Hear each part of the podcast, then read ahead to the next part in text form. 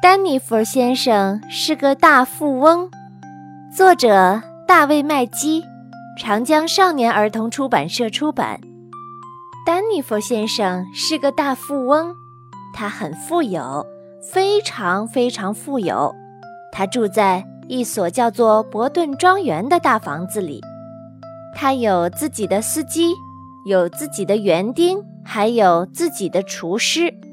他雇了很多人照顾他的生活，能为丹尼弗先生这样善良又大方的富翁工作，大家都很高兴。丹尼弗先生还在伯顿学校设立了各种奖项，并且常常出席颁奖典礼，每个孩子都能得到奖品。到了圣诞节，丹尼弗先生会装扮成圣诞老人，给孩子们送礼物。他常常在伯顿镇买东西，他总是开开心心的，大家都很喜欢他。伯顿庄园经常还会来很多的客人，所以总有一些居民幸运地得到额外的工作。每到星期天，丹尼弗先生就会做自己最喜欢的事情——画画。有一天，一个陌生人来到了伯顿镇。为什么丹尼弗先生有那么多钱，你们却只有一点点？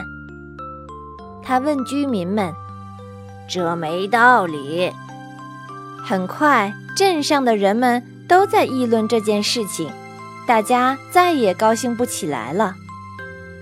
一天，丹尼弗先生在咖啡馆无意中听到了人们对他的议论。过了几天。丹尼夫先生召集大家到礼堂去开会，所有人都想过去看看发生了什么事情。我听到了你们的议论，丹尼夫先生对大家说：“我很赞同，所以我卖了所有的东西，把钱平分给每个人。”所有的人都欢呼雀跃起来。丹尼夫先生的钱分完了，先生。剩下这么点钱，您打算怎么办呀？有人问他。丹尼弗先生说：“我会离开这儿去画画。”镇上的人们都为自己的好运开心不已，所有人都去度假了，不停地花钱、花钱再花钱。而此时，丹尼弗先生到了马戴尔小镇，租了一间小房子，他不停地画画。开心极了。等到钱花光了，伯顿镇的人们回到家里，生活发生了很大的变化。人们再也没有见过丹尼弗先生了。